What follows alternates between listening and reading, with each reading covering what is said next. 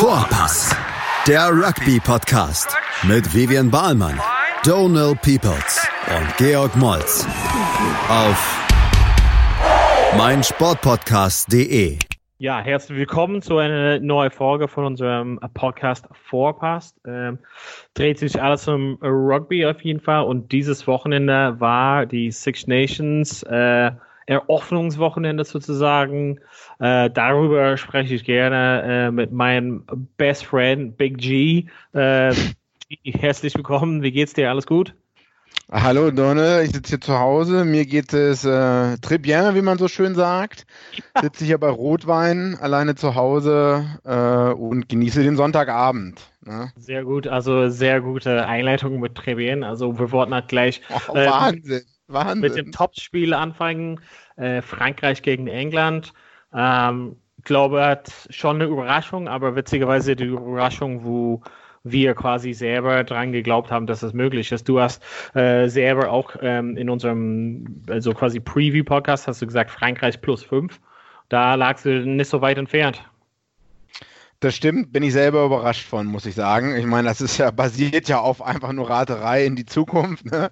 Hätte ja auch genau das andere, ähm, hätte ja auch genau das andere Ergebnis sein können. Aber ich bin glücklich, ne? Also ja. besser hätte es nicht laufen können, sag ich mal. So 60 Minuten, äh, England demontiert. Ich weiß nicht, ob die sich selber demontiert haben und dann kam England noch zurück, ein bisschen Spannung rein. War auf jeden Fall ein schöner Sonntagnachmittag. Besser als mit ja. der Familie rumhängen. Also 24-7 ist es für Frankreich am Ende dann in Paris quasi ausgegangen. Äh, wie gesagt, das war ein bisschen Überraschung. England natürlich als ähm, Nummer 1 Favorit für das Turnier, äh, besonders nach der Leistung in der Weltmeisterschaft, wo sie Zweiter wurden quasi letzten Endes. Ähm, so ging es halt los, äh, relativ von Anfang an, ähm, wo Frankreich schon gezeigt hat, auf jeden Fall, äh, was es äh, bringen kann, wenn du einen neuen Defense-Coach reinbringst, oder? Sean Edwards, ne? zwölf ja. Jahre bei Wales, eigentlich Engländer der Typ, mhm. soweit ich das richtig weiß, hatte eigentlich schon ja bei Wigan äh, Rugby League unterschrieben als Head Coach oder, oder sollte unterschreiben. Das war eigentlich alles schon sicher und hat dann noch abgelehnt. Ich glaube, Wales wollte ihn nochmal für, also Rugby Union Wales wollte ihn nochmal für zwei Jahre haben. Und Frankreich hat ihm vier Jahres, viereinhalb Jahres, ähm, viereinhalb Jahresangebot vorgelegt, was er dann auch angenommen hat, weil er gesagt hat, er, man merkt, die wollen einen richtig haben in Frankreich. Ja. Und wahrscheinlich war er auch ein bisschen verbittert, dass vielleicht kein Mensch ihn in, Wales, in, in Wales die an die Headcoach-Rolle gedacht hat. Also weil ja. er war auch schon mal in der Vergangenheit ähm, Headcoach. Ne? Und man sieht es ja jetzt auch in Irland, ist der Defense-Coach dann halt auch mal ähm, Head Coach geworden. Ja. Das ist ja auch bei den All Blacks so gewesen, ja. die letzten zwei Trainerwechsel. Ne? Also da, das kommt so alles dazu, aber man sieht, denke ich, die Handschrift ganz deutlich.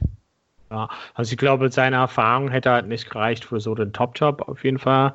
Ähm, und das mit Wayne Pivak, also ich glaube, der war schon ziemlich früh installiert als Nachfolger von Gatland und noch dazu war er sehr erfolgreich in Wales mit, ähm, mit den Scarlets. Also ich glaube, es war schon die richtige Entscheidung. Also dazu können wir halt später kommen, aber auf jeden Fall ähm, super Auftritt. Sean Edwards ähm, hat auf jeden Fall ähm, seine Jungs beigebracht, wie man zumindest für so 40 bis 60 Minuten verteidigen können.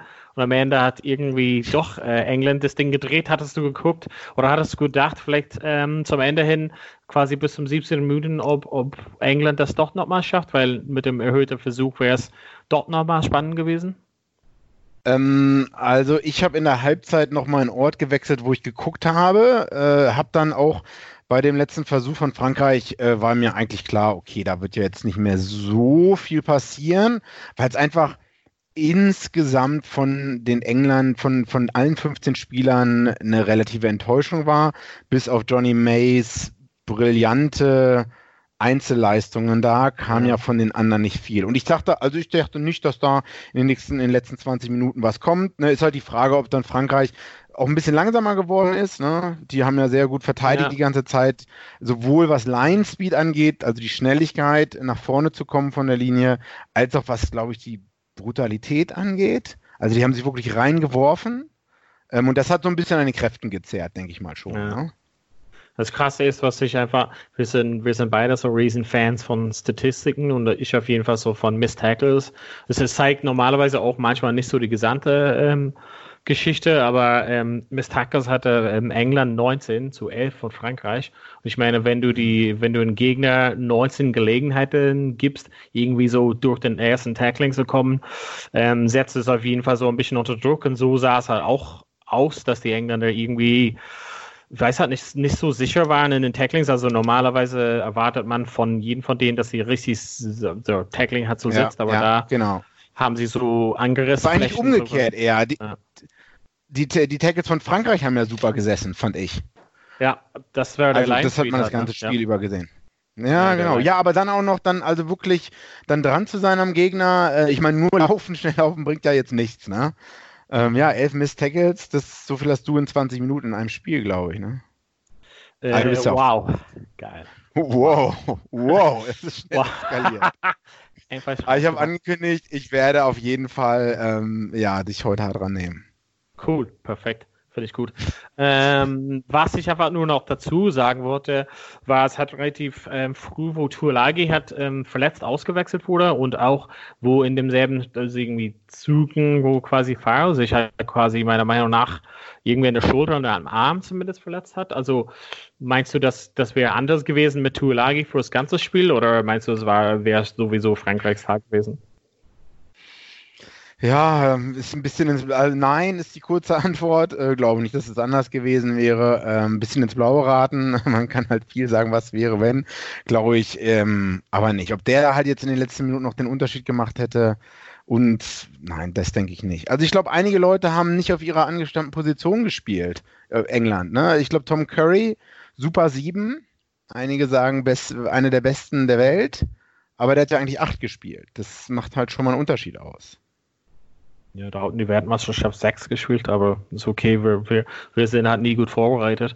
Aber ähm, letzten Endes äh, schon ein bisschen Überraschung, geht 24 zu 17 aus. Ähm, also quasi, also man könnte halt, also wir hatten immer bei uns, also irgendwie Dick of the Day ähm, da würde ich auf jeden Fall Dupont halt nominieren für äh, so quasi, wo er auf jeden Fall kurz sein Gehirn ausgeschaltet hat und dachte in der 79. Minute, es wäre alles vorbei und kickt das Ding einfach nicht aus. Das war äh, so ein Highlight für mich, oder? Ja, also das Highlight danach war noch so das Bild auf die französischen Zuschauer. So, da hast du so 100, 200 Leute gesehen und die haben, ähm, also wie die, die haben ja auch alle fassungslos geguckt. Ja. Also ich meine, jeder weiß ja, jedem war ja klar, dass das jetzt äh, falsch war, was er da gemacht hat oder so, ne? Ja. Ähm, also zum Glück war das halt 79. Minute, also 80. Minute, also 79 und 20 Sekunden, ne? Stell dir, stell dir mal vor, der macht das halt noch ein, zwei Minuten eher. Obwohl ich mir das auch nicht vorstellen kann. Ja. Nee, ja gut, aber okay, sagen wir, wir sind jetzt, der Typ ist 23, spielt für Frankreich. Wir sind nicht 23, wir spielen nicht für Frankreich. Vielleicht hat ihm auch irgendwer was zugerufen oder so, ne? Ich meine, du bist halt so fokussiert, dass du nur den Ball bekommst, irgendwer ruft ihm was zu, kick ihn ins Aus oder so, oder vielleicht hat er das verstanden. Keine Ahnung. Ja, ich will den armen Jungen jetzt auch nicht, ich will den armen Jungen jetzt auch nicht zu sehr rund machen, obwohl es halt lustig war. Wenn wir halt einfach so auf das weitere Turnier einfach kurz gucken, also Jetzt hat England ein Spiel verloren. Es ist ja möglich, trotzdem noch das Championship zu gewinnen. Was denkst du? Könnte England trotzdem noch deren Favoritenrolle verteidigen oder ist es jetzt offen für alle?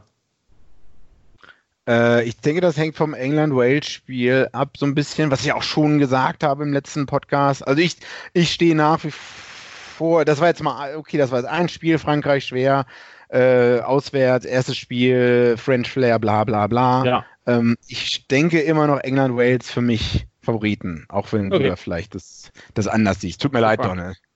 Ja, wir wollen halt gleich in äh, Teil 2 über die anderen Spiele halt sprechen und genau, dann geht es gleich weiter.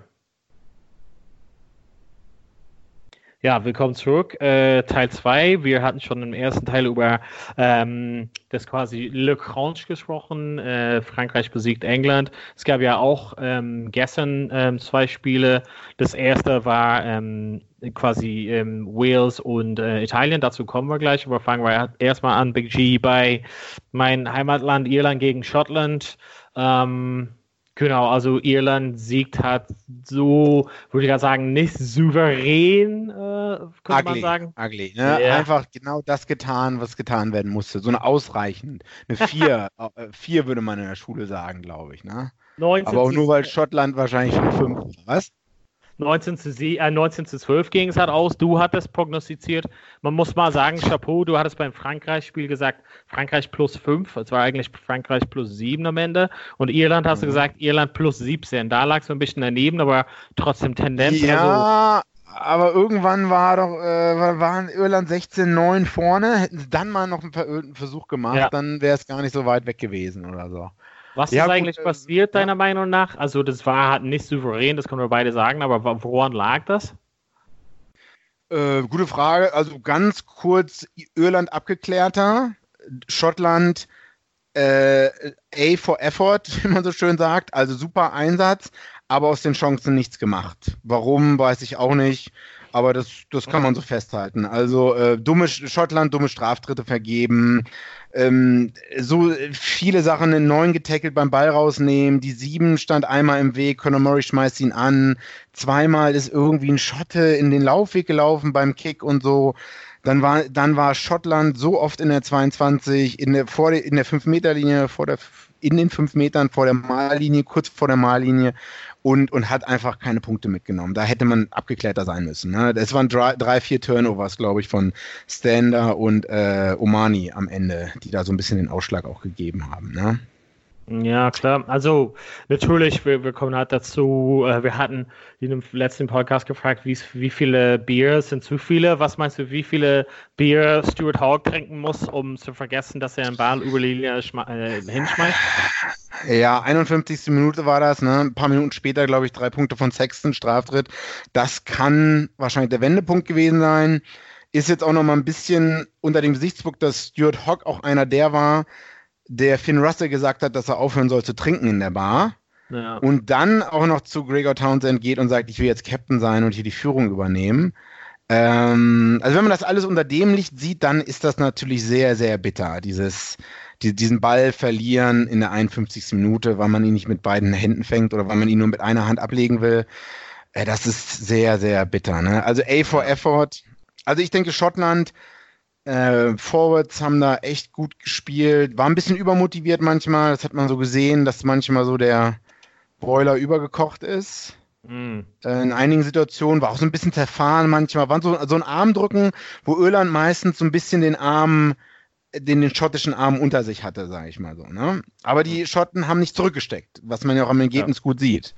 Ja, also ich weiß jetzt Irland, ja, Irland hat, hat auf jeden Fall so Angebote ähm, aus Schottland gegeben. Also, wie gesagt, unsere, das Statistiken. Meine Lieblingsstatistik sind mit den 21 Miss Tackles ähm, von Irland gegen 13 von Schottland. Also, ich meine, mhm.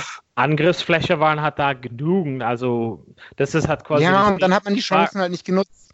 Genau, war, war Irland schlecht oder war, war, war, hat Schottland einfach die Chancen halt nicht ausgenutzt?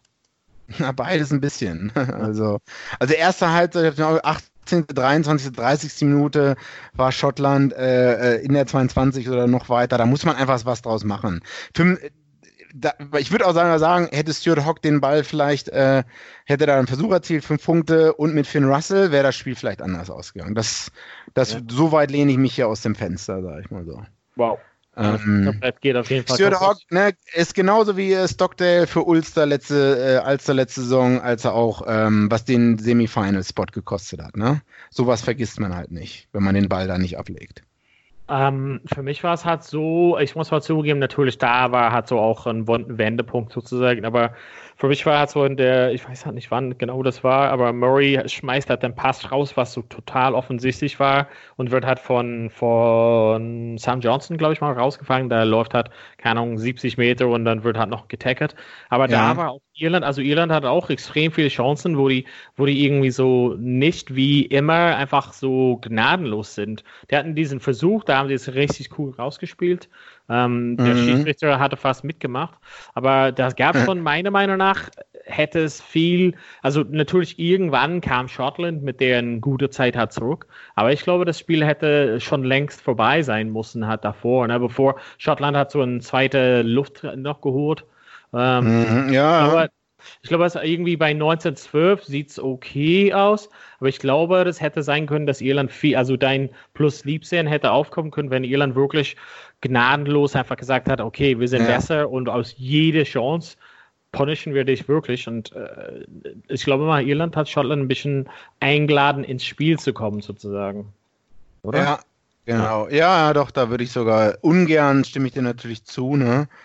Klar, Aber äh, obwohl du auch nur manchmal mit einem Auge Rugby guckst, äh, andere Auge blind, ähm, ja, und das andere, das Auge, mit dem du sehen kannst, ist dann ja auch noch grün gefärbt oder so. Ne? Ja. Ist ja nichts Schlimmeres, als mit Iren oder Neuseeländern über die eigene Mannschaft zu reden. Ähm.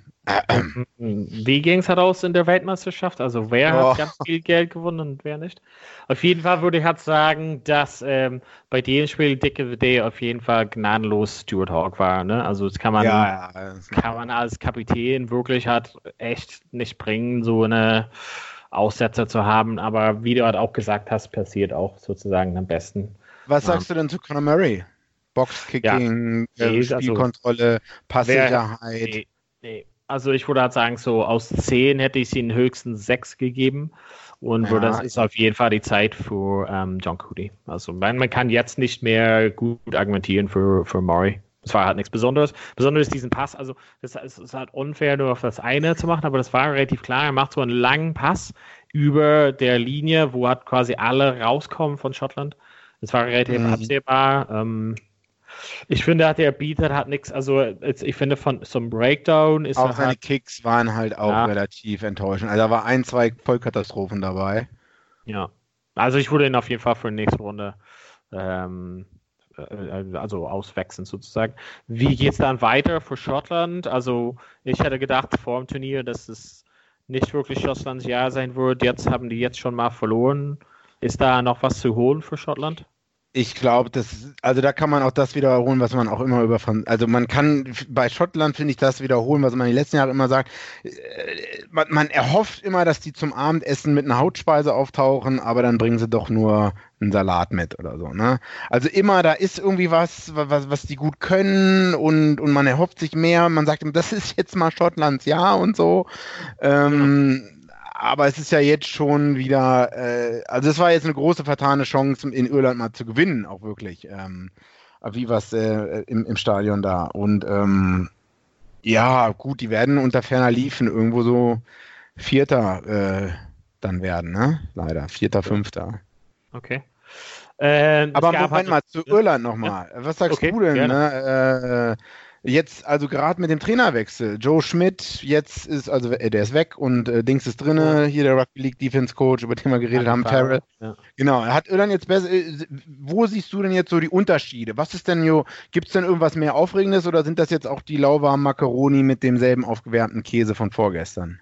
Ja, ja, ja. ähm, ich hätte gesagt, ich hatte gesagt, dass er, also letzten Endes hat, hat er noch nicht so viel Zeit mit dem Team gehabt wo er was neu, mhm. weißt du, das ist halt A, mehr oder weniger dieselbe Mannschaft.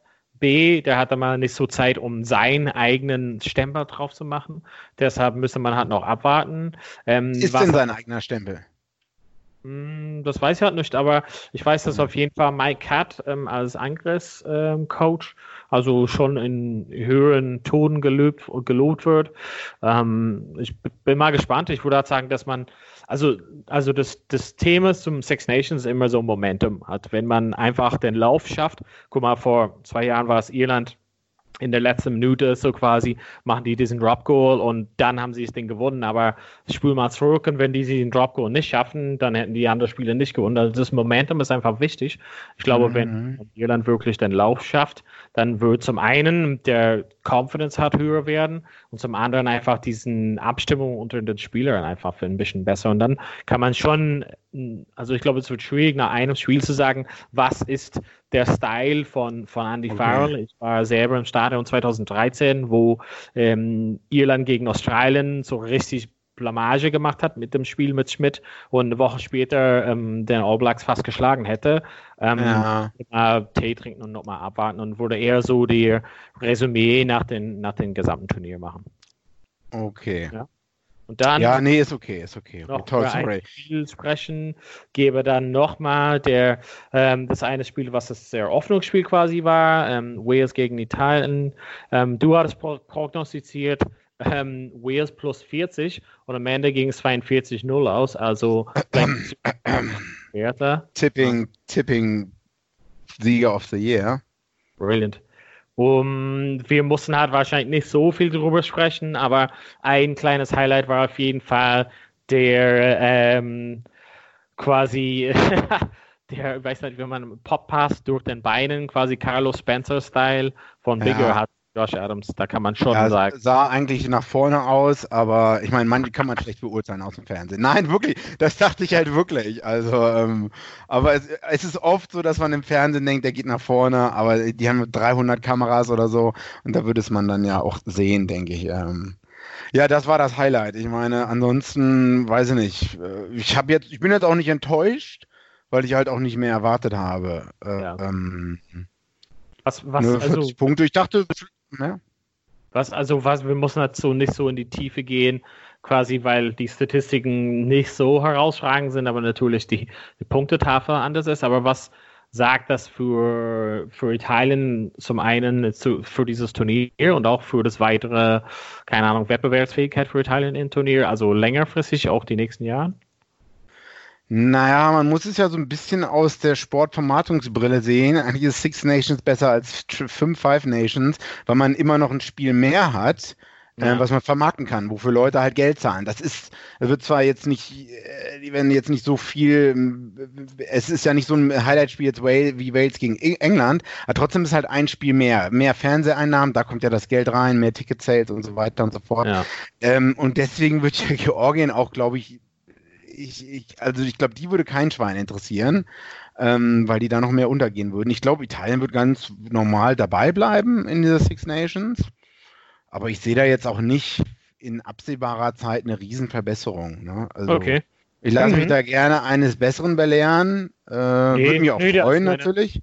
Nee, das äh, könnte auch können wir auch dann wahrscheinlich zum anderen Zeitpunkt äh, tiefer gehen oder vielleicht zum, zum Ende des Turniers auch mal ein bisschen zusammenfassen, wie, mhm. wie, äh, wie die Aussicht nach vorne geht. Ähm, dann können wir vielleicht einfach mal zusammenfassen für, also gerne mal so unsere Tops und Flops Runde. Hat, hast du einfach so ein Highlight und Lowlight gehabt irgendwie für, für das gesamte Wochenende? Also auf sowas musst du mich auch mal vorbereiten. Ne? Jetzt so einfach spontan mit irgendwelchen Sachen ankommen.